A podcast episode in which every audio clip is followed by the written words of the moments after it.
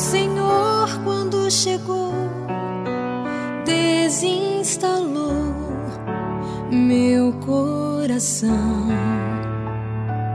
Ao chegar, desafiou-me a exigir uma resposta de sim ou não. É fácil dizer sim é fácil dizer não, mas dói depois do sim e dói depois do não. Olá, seguidores cristãos católicos. O evangelho deste terceiro domingo da Quaresma nos coloca diante do comentário de Jesus de Nazaré a respeito das mortes de alguns galileus e do acidente da torre de Siloé, quando aproveita para contar a parábola da figueira estéril. As duas perícopes falam da mesma realidade, a necessidade e a urgência de conversão, tema muito presente na Quaresma. Os acidentes narrados não são castigos de Deus, mas podem ser ocasião para chamar a mudança de vida. As pessoas que morrem ou que morreram não são mais pecadoras do que aquelas que não foram atingidas. Deus não é vingativo e não se alegra com a morte do pecador. Pelo contrário, ele deseja que ele se converta e viva. Jesus de Nazaré garante que a tragédia dos galileus assassinados por Pilatos e dos dezoito mortos pela queda da Torre de Siloé não foi consequência dos pecados deles. Aliás, considerar tragédias e desastres como castigo de Deus é ignorar que Jesus de Nazaré veio revelar o rosto de um Pai de amor e de misericórdia. Jesus não veio revelar um carrasco vingador.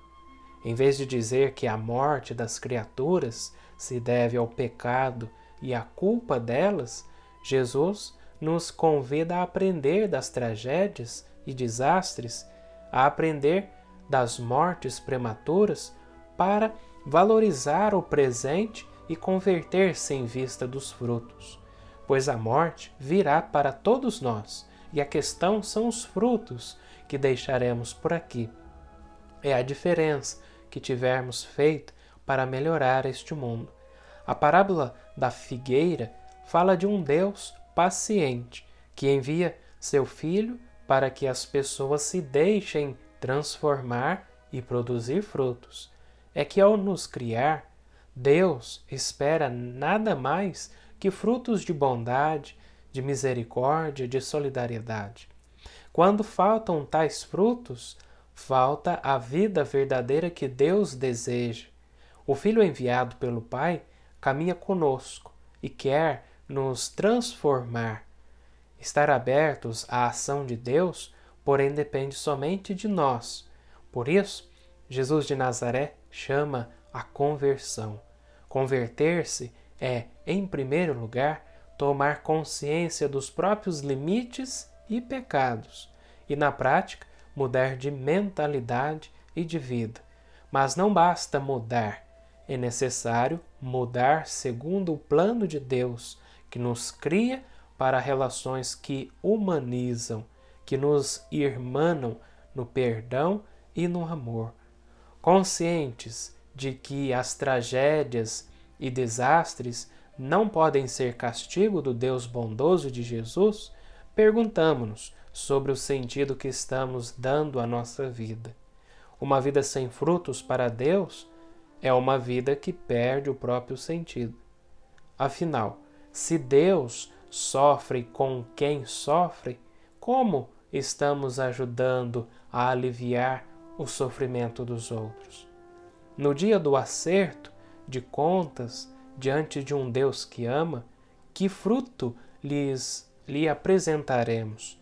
O tempo que temos neste mundo é o tempo que Deus nos dá. É tempo de conversão, é tempo de produzir frutos que enobrece a vida. O grande risco é uma vida estéril, sem perspectivas, sem aspirações e sem avanços. Sem nos dar conta, trilhamos caminhos mais prazerosos que alimentam o nosso individualismo. O cristianismo e a fé precisam mudar nosso coração. É muito fácil viver um cristianismo sem compromisso. Evitemos, pois, transformar o projeto de Jesus de Nazaré num cristianismo estéril. Que Deus vos abençoe pela intercessão do venerável Carlo Acutis, uma santa e abençoada quaresma. Até a próxima liturgia.